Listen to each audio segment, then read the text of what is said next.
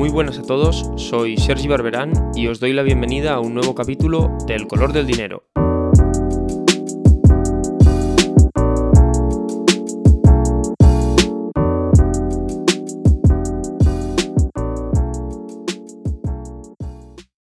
Muy buenas a todos y bienvenidos a un nuevo episodio del color del dinero. Esta última semana se han vivido en Francia los episodios de protestas más intensos desde el fenómeno de los chalecos amarillos en el año 2019.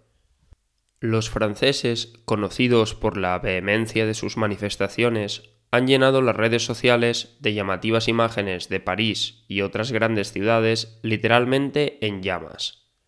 La razón de las protestas no ha sido otra que la reforma del sistema de pensiones que el Gobierno aprobó el pasado 20 de marzo, cuyo contenido analizaremos en el episodio de hoy. Comenzamos.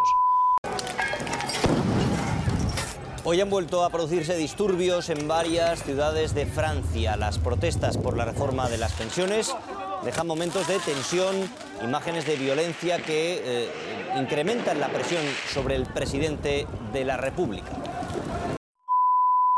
El sistema de pensiones francés no es muy distinto al español. Ambos son sistemas denominados de reparto, en los que los trabajadores en activo destinan parte de su salario a la caja común de la seguridad social, que posteriormente se emplea para el pago de las prestaciones a quienes ya están jubilados. En realidad, en el término pensiones se engloban más prestaciones que la pensión de jubilación propiamente dicha, como pensiones de invalidez o de viudedad, si bien el peso de estas últimas es bajo respecto al total. Hasta antes de la semana pasada, la edad de jubilación en Francia eran los 62 años, 5 años menos que en España, y sin modificación alguna desde la última reforma del presidente conservador Sarkozy en 2010, cuando la edad aumentó de 60 a los 62 años actuales. El cálculo de la cuantía de la pensión se realizaba tomando la media del salario de los 25 mejores años de la carrera profesional, algo no tan distinto de lo que se hace en España, donde se toman los últimos 27 años. Para cobrar el total de la pensión, el sistema francés exigía haber cotizado al menos durante 41 años, equivalente a haber comenzado a trabajar en torno a los 20 o 21 años para poder jubilarse a los 62. A todos aquellos trabajadores con menos de 41 años cotizados se les aplicaba una penalización sobre la pensión total a cobrar proporcional al número de años faltantes para llegar al límite de 41 años cotizados. Este requisito, una vez más, es habitual y similar a lo que se hace en España, donde se exige haber cotizado durante al menos 37 años para cobrar la pensión completa. Por último, la tasa de reemplazo del sistema de pensiones francés está en torno a un 60%. Esto significa que el jubilado francés medio cobra una pensión que es aproximadamente un 60% de lo que recibió como último salario cuando trabajaba una cifra por encima de la media de los países de la OCDE, pero muy inferior a la del sistema español, donde la tasa de reemplazo está por encima del 70%. Con este diseño del sistema, Francia gastó en pensiones alrededor del 14,8% de su PIB en el año 2019, último del que tenemos datos sin el efecto distorsionador de la pandemia. Esto convirtió al país al tercero de la Unión Europea que más gasta en este tipo de prestaciones, solo por detrás de Grecia e Italia.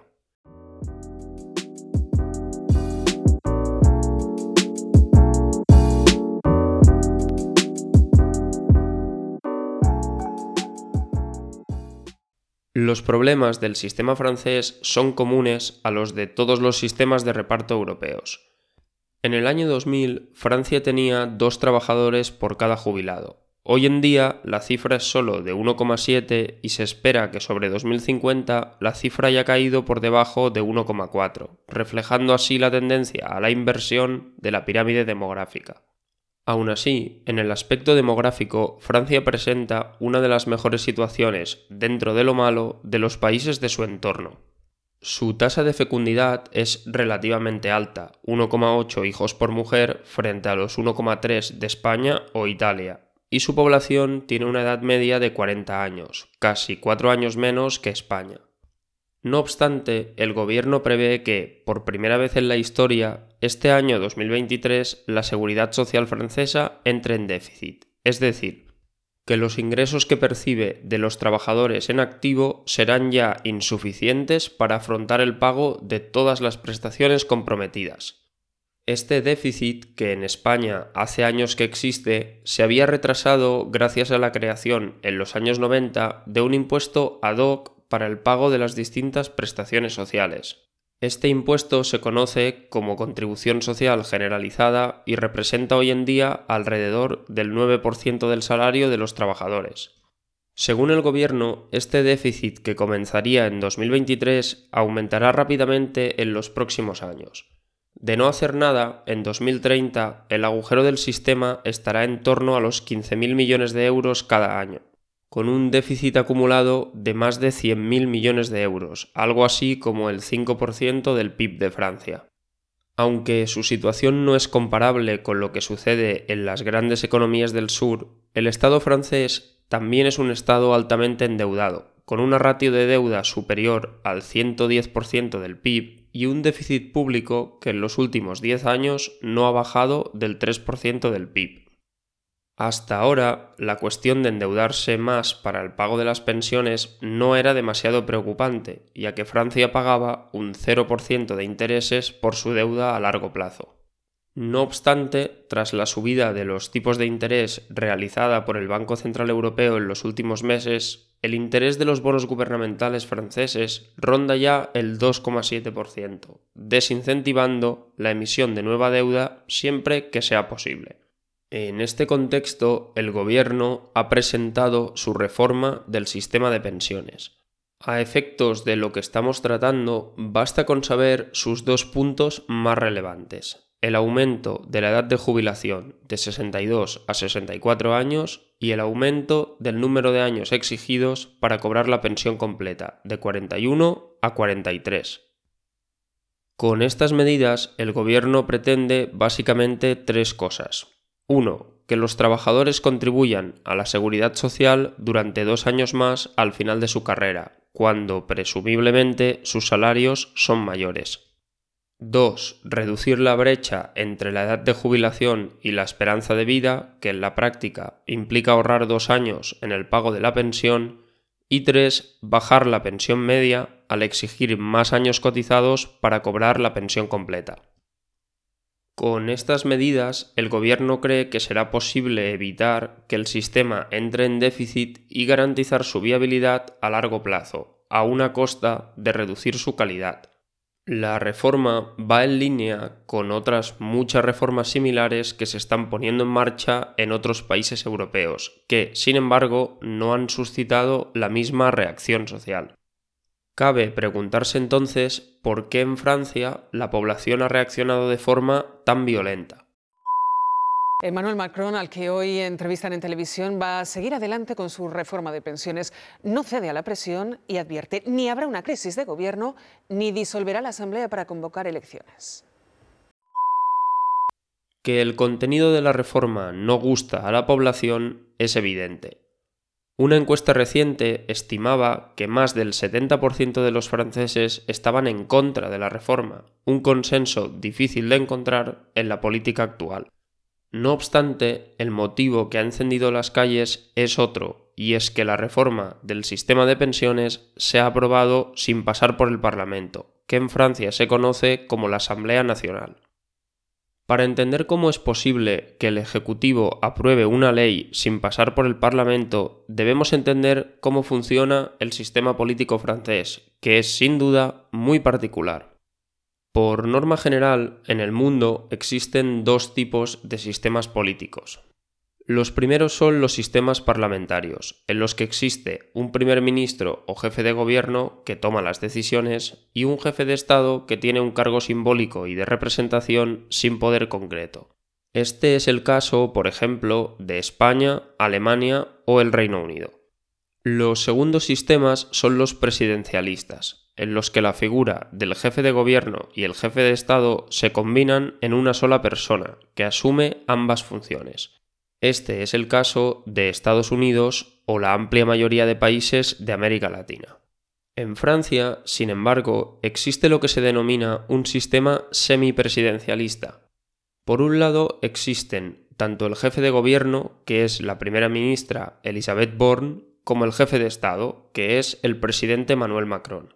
Por otro lado, el jefe de Estado no tiene un papel testimonial o simbólico, sino que es un miembro activo del Poder Ejecutivo, hasta el punto de que es siempre más conocido que el primer ministro.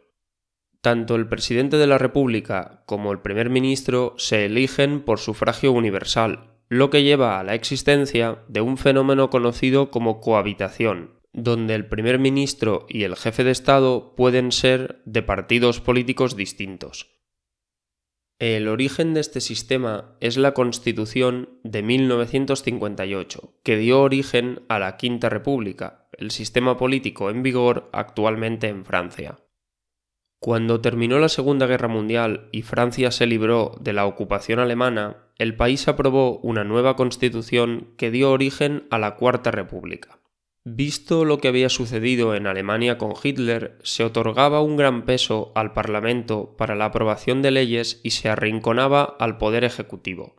Cuando dio comienzo la Guerra de la Independencia de Argelia a mediados de los años 50, la divergencia de posturas entre los partidos convirtió a Francia en un país de muy difícil gobierno ya que los consensos parlamentarios eran muy difíciles de conseguir y la Constitución otorgaba gran peso a estos para la implementación de las leyes.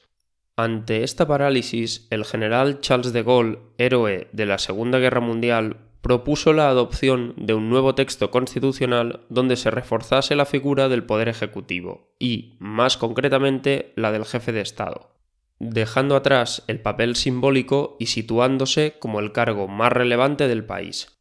La nueva constitución fue aprobada en referéndum en 1958 y dio origen a la Quinta República, con Charles de Gaulle como su primer presidente. Sin detenernos en más detalles, la nueva Constitución incorporaba en su artículo 49.3 la posibilidad de que el Gobierno pueda aprobar una ley sin debate parlamentario ni votación en la Cámara. De igual forma, el artículo establece que, si el Gobierno opta por utilizar este recurso, los diputados de la Asamblea Nacional tienen un plazo de 24 horas para presentar una moción de censura contra el Gobierno. Si dicha moción de censura sale adelante, el gobierno cae y la ley no se aprueba. De lo contrario, la ley se da automáticamente por aprobada. El pasado jueves 16, la primera ministra anunció que el gobierno iba a recurrir al artículo 49.3, como ya se ha hecho en más de 10 ocasiones bajo la presidencia de Macron, para la aprobación de la reforma de las pensiones. El viernes, los diputados registraron no una, sino dos mociones de censura contra el gobierno como protesta, que se votaron el lunes 20. La primera de ellas, organizada por diputados de centro, logró un total de 278 votos a favor, nueve menos de los necesarios para salir adelante. La segunda, tras el fracaso de la primera, contó con un apoyo significativamente menor. Al no prosperar ninguna de ellas, se dio automáticamente por aprobada la reforma de las pensiones. Est-ce que vous pensez que ça me fait plaisir de faire cette réforme? Dites-le nous. Non. Est-ce que vous pensez que j'aurais pas pu faire comme tant avant moi, mettre la poussière sous le tapis? Oui. Il n'y a pas 36 solutions si on veut que le régime soit équilibré. Il ne l'est plus.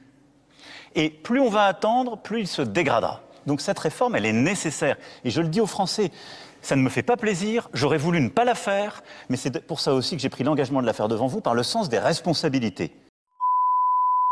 El enojo en Francia es mayúsculo.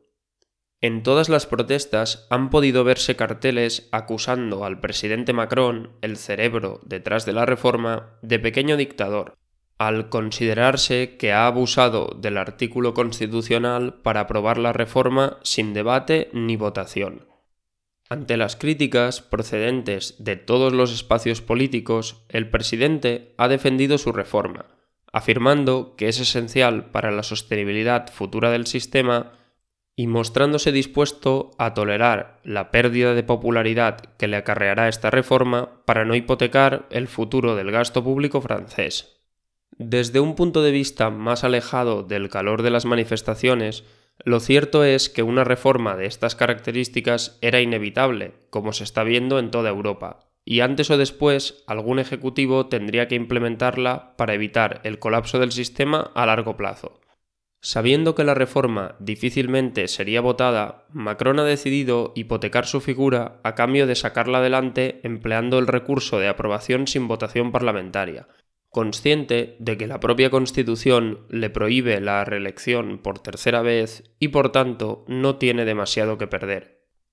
Con este gesto, sin embargo, ha abierto una incógnita imposible de resolver, de momento, sobre el futuro del país. Macron es el resultado de la fractura del sistema de partidos tradicional de Francia, cuyo movimiento aglutinó a la mayoría de antiguos partidos de izquierda, centro y derecha frente a la figura de Marine Le Pen. Tras haber dinamitado su popularidad y con ella la de cualquier sucesor que pudiese nombrar, ¿quién se va a enfrentar a Marine Le Pen en las próximas elecciones?